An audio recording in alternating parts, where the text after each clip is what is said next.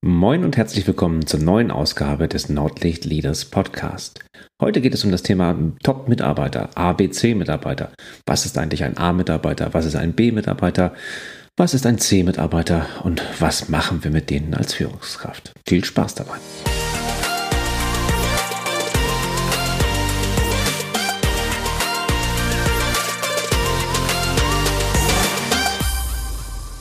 Ich bin Thomas Katlun, ich bin Führungskräftetrainer und ich helfe Unternehmen zwischen Nord- und Ostsee dabei, produktiver zu werden. Das mache ich, indem ich die Führungskräfte trainiere. Denn gut ausgebildete Führungskräfte bringen eins hervor, engagierte und motivierte Mitarbeiter. Doch bevor wir einsteigen, erst einmal vielen Dank an alle, die den Podcast bis jetzt gehört und abonniert haben. Ich habe zahlreiche Zuschriften erhalten, tolle Bewertungen erhalten, die mir zeigen, Mensch, da ist noch ein bisschen was drin, da geht noch ein bisschen was mehr, aber im Großen und Ganzen ist es ganz gut angekommen. deswegen erstmal an dieser Stelle vielen, vielen Dank. Ich möchte heute mit euch einmal über Top-Mitarbeiter sprechen, aber auch über die B-Mitarbeiter und auch über die C-Mitarbeiter. Was ist denn jetzt eigentlich ein Top-Mitarbeiter, also ein A-Mitarbeiter? Wenn ich meine Teilnehmer so frage im Training, dann kommt das relativ schnell wie aus der Pistole geschossen. Naja, das sind Mitarbeiter, die sind flexibel, die schauen über den Tellerrand, ähm, die gehen mal die Extrameide, bleiben auch mal ein bisschen länger, wenn es Not tut, sind aber immer motiviert dabei, haben so einen großen Einsatzwillen, denken mit, hm, großartig, handeln dabei immer noch eigenverantwortlich und übernehmen auch Verantwortung für ihre Projekte und ihre Tätigkeiten. Jetzt meine Frage an dich. Wie viele Top-Mitarbeiter gibt es denn bei dir? Bei dir in der Abteilung, bei dir in deinem Unternehmen, bei dir als, als Kollege, also auf der gleichen Ebene? Hast du dir darüber schon mal Gedanken gemacht? Wie viele von den Mitarbeitern in deiner Nähe verfügen über diese Fähigkeiten, die wir gerade so aufgezählt haben? Denk doch mal eine Minute drüber nach, wie viele Top-Mitarbeiter du wirklich hast und vielleicht auch an dieser Stelle, bist du einer dieser Top-Mitarbeiter oder ist da immer noch so ein bisschen Luft nach oben?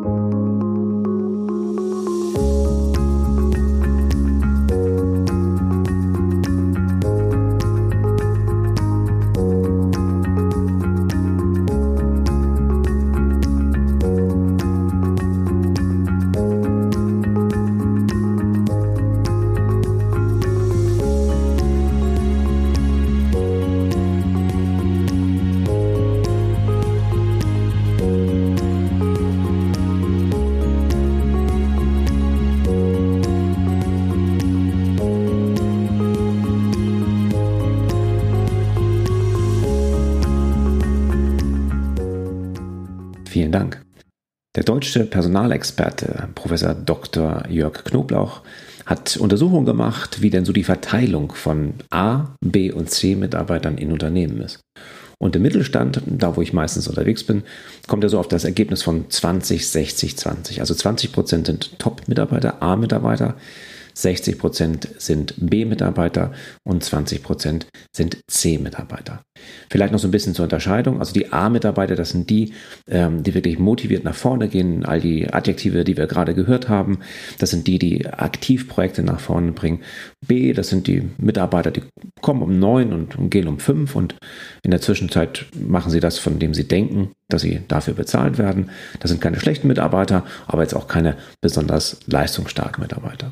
Naja, und die, die C-Mitarbeiter, hm, das sind schon so ein bisschen die Saboteure. Und die kennt ihr sicherlich auch. Das sind die, die vielleicht ähm, auf die Uhr gucken, am Montagmorgen in der Kantine stehen oder in der Kaffeeküche stehen, gucken am Montagmorgen auf die Uhr und sagen, boah, die Woche, die zieht sich ja wieder.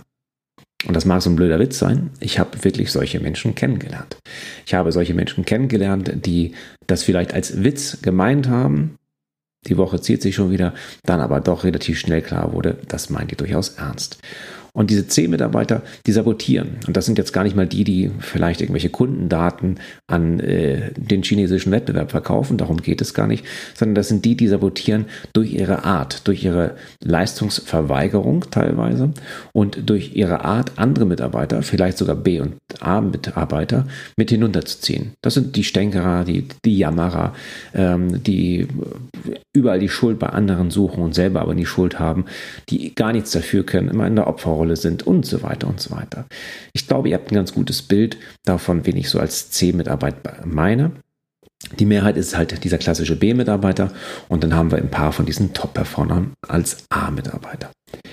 Gallup, äh, das ist ein Marktforschungsunternehmen oder ein Befragungsunternehmen, Beratungsunternehmen, Verzeihung, das schon sehr, sehr lange aktiv ist, fragt regelmäßig, international mittlerweile, was, ähm, wie die emotionale Verbundenheit von Mitarbeitern zum Unternehmen ist. Und da gibt es eben halt die, die besonders stark verbunden sind. Das sind klassischerweise die A-Mitarbeiter, die, die, naja, gering bis gar nicht emotional verbunden sind mit dem Unternehmen. Das sind die B-Mitarbeiter. Und die, die gar nicht emotional verbunden sind mit dem, mit dem Unternehmen, das sind die C-Mitarbeiter. Ich sagte eben, Mittelstand, so klassische Verteilung 20, 60, 20. Gallup hat eine leichte Abweichung da drin. Gallup sagt, in Deutschland haben wir als die mit der höchsten emotionalen Bindung an ein Unternehmen, das sind 14 Prozent, 71 Prozent die breite Mehrheit und 16 Prozent wären dann die C-Mitarbeiter, diejenigen, die leider so gar nicht emotional mit dem Unternehmen verbunden sind. Gallup macht das mittlerweile schon seit einigen Jahrzehnten. In Deutschland, also habe ich zumindest gefunden, geht das bis 2001 zurück. Und da gibt es übrigens keine großen Ausschläge. Das heißt, wir bewegen uns immer so bei 14, 15, 16 Prozent A auch 14, 15, 16 Prozent C und die breite Masse sozusagen 70, 68 bis 72 Prozent zurück. Einzig 2009 Wirtschaftskrise war das ein bisschen anders. Aber im Großen und Ganzen sind wir da auf einem Level, der sehr typisch ist für deutsche Verhältnisse. In anderen Ländern sieht das anders aus. In den USA haben wir zum Beispiel wesentlich mehr Top-Performer. Ähm, da ist der Mittelteil ein bisschen weniger, aber auch die C-Performer, also die, die Minder-Performer, sind in den USA stärker ausgebreitet. Also es ist so ein bisschen nationalitätsunterschiedlich das Ganze. Das Ganze wird jährlich erhoben und äh, es wird immer wieder spannend erwartet. Das, was ich jetzt gerade genannt hatte, die 14, 71, 16, sind die letzten Zahlen von 2018. 2019 wird das Ganze umgestellt und äh, wir erwarten da erst im Herbst 2020 neue Zahlen. Aber das sind so die Zahlen, mit denen wir ganz gut arbeiten können. Ob es nur 20, 60, 20 oder 14, 71, 16 ist, das ist da relativ egal. Das heißt, wir haben als Führungskraft eine relativ ähm, große Mitte von B-Mitarbeitern, die wir vielleicht bewegen können in Richtung A. Wir haben einen kleinen Prozentteil, der ist schon A und einen kleineren Prozentteil, der ist C. Was machen wir jetzt mit denen? Die Aufgabe sollte jetzt sein, wie kriegen wir möglichst eine gute Verteilung von A, B und C-Mitarbeitern in unserem Unternehmen hin? Ideal wäre natürlich A100, B0, C0. Gut, das ist ähm, vielleicht eine Utopie. Es gibt aber Unternehmen, die haben das geschafft. So zum Beispiel Google ähm, rühmt sich damit, keinen einzigen B-Mitarbeiter zu haben. Larry Page sagt übrigens sogar, wenn es nur gelingen würde, dass ein einziger B-Mitarbeiter bei uns in, ins Unternehmen rein, sich reinschleicht sozusagen, dann hätten wir echt ein großes Problem. Gut, bei so 30.000, über 30.000 Mitarbeitern kann ich mir das jetzt nicht so ganz vorstellen von der Verhältnismäßigkeit, aber wenn er das so sagt, dann mag da sicherlich etwas dran sein. 100.00 klingt klasse, sehr, sehr schwierig zu erreichen meines Erachtens. Gehen wir mal davon aus, dass wir vielleicht mit 80-20-0 ähm, schon eine fantastische Wirkung, eine fantastische Steigerung der Produktivität haben werden. Also 80% der Mitarbeiter A, 20% B und idealerweise keinen einzigen C-Mitarbeiter. Da möchte ich euch jetzt drei Schritte zeigen, mit denen ihr eure Quote in Richtung A verbessern könnt. Das erste ist das Thema Recruitment, das heißt also das Einstellen neuer Mitarbeiter. Das zweite wäre, wie gehe ich mit C-Mitarbeitern um? Und das dritte ist, wie mache ich aus B-Mitarbeitern A-Mitarbeitern? Fangen wir erstmal mit dem Recruitment, mit dem Einstellen von neuen Mitarbeitern an. Klar, wenn ihr einfach mehr A-Leute einstellt, dann wird sich die Prozentzahl derjenigen, die ein, eine A stehen haben als Mitarbeiter, natürlich deutlich erhöhen. Nun ist das nur gar nicht so einfach, diese A-Mitarbeiter einzustellen. Den Amerikanern wird häufig vorgeworfen, dass sie nach dem Prinzip Hire Slow and Fire Fast arbeiten, also langsames Einstellen, dafür ein schnelles Feuern. Was ist daran jetzt verwerflich? Was kann man ihnen vorwerfen? Also ein langsames Einstellen klingt ja erstmal ganz vernünftig, sich Zeit lassen, den richtigen Mitarbeiter zu finden für die richtige Stelle und so weiter und so weiter. Ja.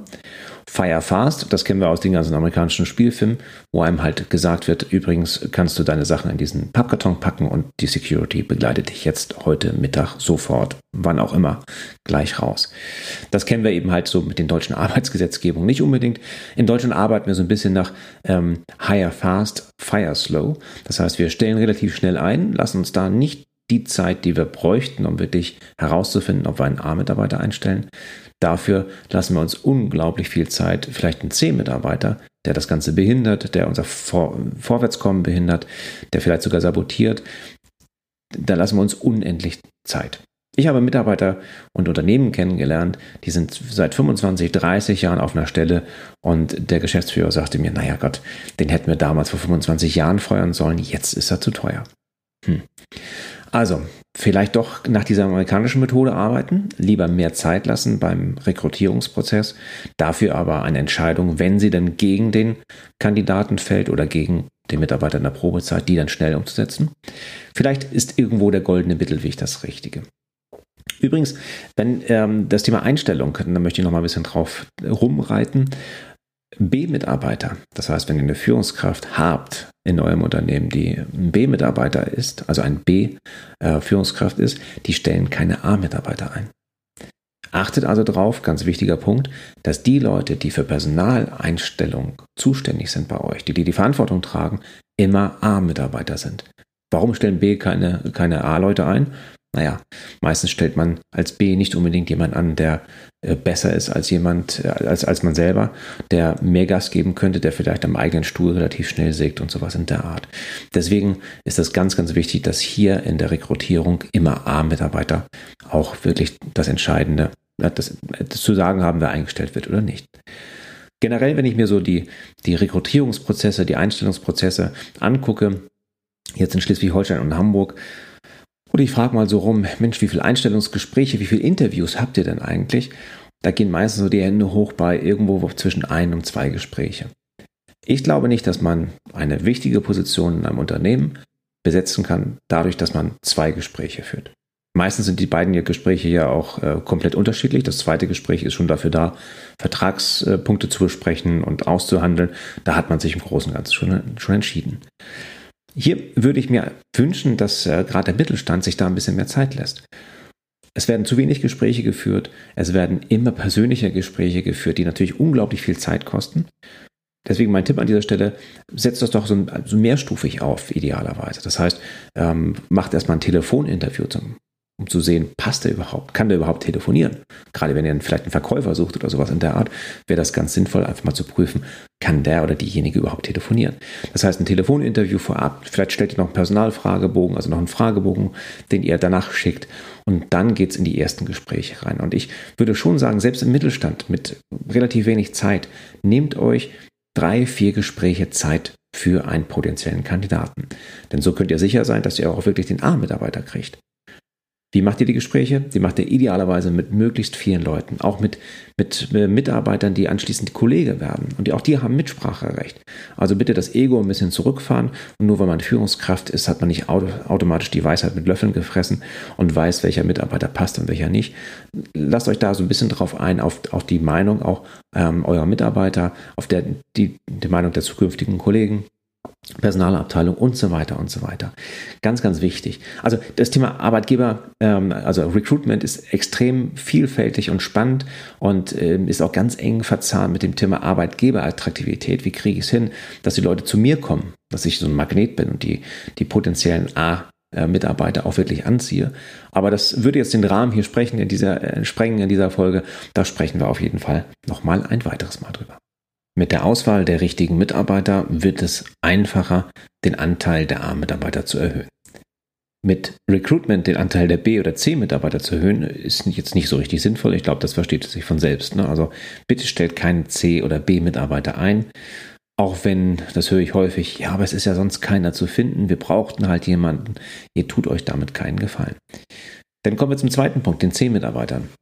Häufig kosten die mehr als nur Geld. Wenn ihr das Ganze mal ausrechnet, wenn so ein C-Mitarbeiter klassischerweise vielleicht, weiß nicht, 20, 30 Prozent weniger Geld reinholt als ein A-Mitarbeiter, dann könnt ihr ganz relativ schnell ausrechnen, ganz leicht ausrechnen, was der denn im Jahr für, für euch kostet.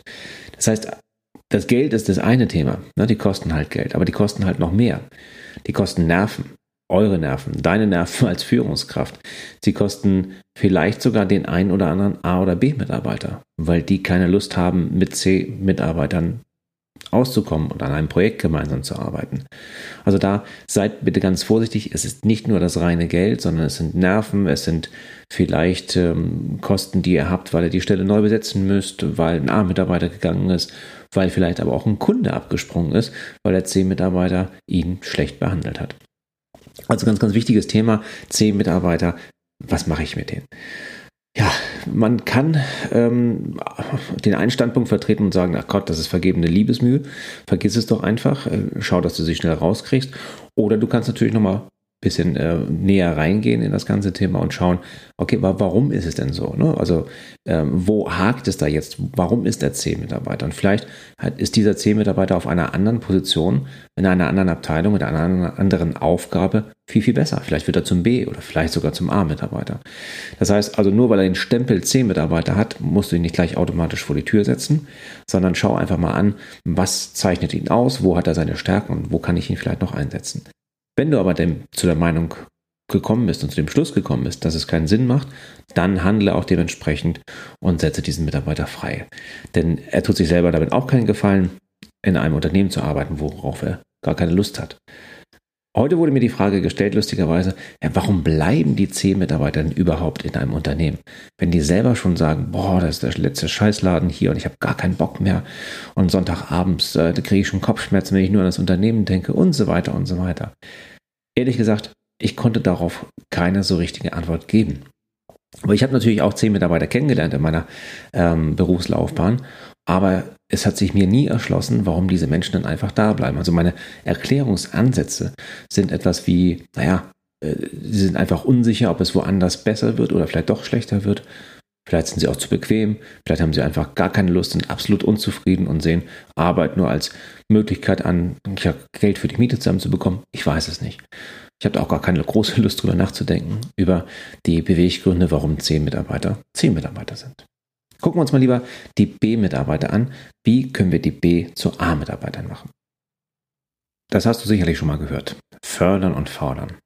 So ein bisschen abgedroschen klingt es schon, aber im Großen und Ganzen trifft es ganz gut, die Herausforderung, die du als Führungskraft hast, aus B A-Mitarbeitern zu machen. Zunächst solltest du dir die Frage stellen, woran liegt es denn, dass dieser B-Mitarbeiter jetzt noch gar kein A-Mitarbeiter ist? Liegt es am Wollen? Liegt es am Können? Oder vielleicht liegt es sogar am Dürfen? Was meine ich damit? Also, wenn er nicht will, der B-Mitarbeiter, wenn er B-Mitarbeiter bleiben möchte und er nicht entwickelt werden möchte, dann bitte akzeptiere das als Führungskraft und sage, okay, dann bleibt er eben halt B-Mitarbeiter. Nicht jeder möchte unbedingt A-Mitarbeiter werden oder vielleicht auch Führungsaufgaben wahrnehmen. Wenn er nicht kann, also wenn er zwar möchte, wenn er will, wenn das Wollen da ist, das Können allerdings noch ein bisschen fehlt, Fachkenntnisse oder was auch immer, dann kannst du da relativ simpel als Führungskraft dafür sorgen, dass er zum A-Mitarbeiter wird. Du kannst ihm das Thema Weiterbildung nahelegen, kannst ihm sagen, Mensch, ähm, schau mal, wie du vielleicht äh, Buchtipps, ein Podcast-Tipp, was auch immer. Also da gibt es ja zahlreiche Möglichkeiten, ein Fachwissen oder vielleicht aber auch eine soziale Kompetenz, ähm, eine emotionale Intelligenz zu steigern, um eben halt diesen Punkt des Könnens für den B-Mitarbeiter zu einem A-Mitarbeiter werden zu lassen. Bei dürfen, das ist so ein bisschen das, was äh, vielleicht in der Firmenstruktur, in deiner Firmenstruktur vorgegeben ist oder so wie es vielleicht auf dem Papier steht, was, welchen Freiraum gibst du deinem Mitarbeiter, um sich vielleicht zu entwickeln von einem B zum A-Mitarbeiter. Also wollen, können und dürfen, schau mal an. Übrigens, wenn du es so als Kreise übereinander legst, das heißt also drei unterschiedliche Kreise, dann hast, berühren sich die Kreise da irgendwo keine Ahnung, Tangente oder sowas heißt das, glaube ich. In der Mitte, das ist natürlich so ein, so ein Sweet Spot, da macht das richtig Spaß, wenn er will, wenn er kann und wenn er darf, dann entwickelt sich dein B-Mitarbeiter ganz, ganz schnell zu einem A-Mitarbeiter. Also fördern und fordern. Kannst ihn nicht die ganze Zeit nur streicheln und sagen, du bist ein toller B-Mitarbeiter und äh, das reicht nicht aus, sondern er muss auch mal raus aus der Komfortzone. Ne? Also neue Projekte, herausfordernde Projekte. Auch so ein bisschen die Routine mal vielleicht abnehmen oder abnehmen lassen. Ähm, neue Positionen, neue Aufgaben, Weiterbildung, raus aus der Komfortzone, Komfortzone. Das sind so die Stichworte, mit denen man aus B-Mitarbeitern wirklich auch A-Mitarbeitern machen kann. Übrigens, die bleiben nicht automatisch immer A-Mitarbeiter. Und ein B bleibt auch nicht automatisch immer B, sondern er kann durchaus durch ja, externe Faktoren als A-Mitarbeiter geholt werden und im Laufe der Zeit demotiviert werden und bei einem C-Mitarbeiter landen. Also achte mal drauf, schau regelmäßig, wo packst du deine, deine Mitarbeiter gerade rein, was, äh, wie, wie performen die gerade, was sind das A, B oder C-Mitarbeiter. Jetzt hast du so einige Tipps bekommen, was du in Zukunft machen kannst, um den Anteil der A-Mitarbeiter in deinem Unternehmen zu erhöhen. Die wichtigsten für mich sind dabei, achte beim Einstellungsprozess darauf, dass du A-Mitarbeiter einstellst. Nimm dir Zeit. Lass dir ganz, ganz viel Zeit. Komm mit vielen Kollegen zusammen, um die Interviews zu führen. Ganz wichtiger Punkt. Achte darauf, B-Mitarbeiter zu fördern, B-Mitarbeiter wirklich nach vorne zu bringen durch Projekte, durch raus aus der Komfortzone, durch Fördern und Fordern. Und guck ganz genau auf die C-Mitarbeiter, ob sich das lohnt, dort Energie und Zeit investieren. Vielleicht sind sie auf einem anderen Platz oder bei einem anderen Arbeitgeber besser aufgehoben. Vielen Dank fürs Zuhören. Ich hoffe, ich konnte dir einige Tipps äh, für die zukünftige Ausrichtung deines Unternehmens in Richtung A-Mitarbeiter geben. Wenn es dir gefallen hat, freue ich mich über eine kurze Nachricht unter moin@nordlicht-leaders.de oder auf den sozialen Kanälen, wo man du magst. Ich freue mich natürlich auch über eine Bewertung, aber noch viel mehr freue ich mich darüber, wenn du diesen Podcast weiterempfiehlst und vielleicht an eine Führungskraft gibst, die auch die, die Anzahl der A-Mitarbeiter in dem Unternehmen erhöhen möchtest. Vielen Dank fürs Zuhören. Bis bald.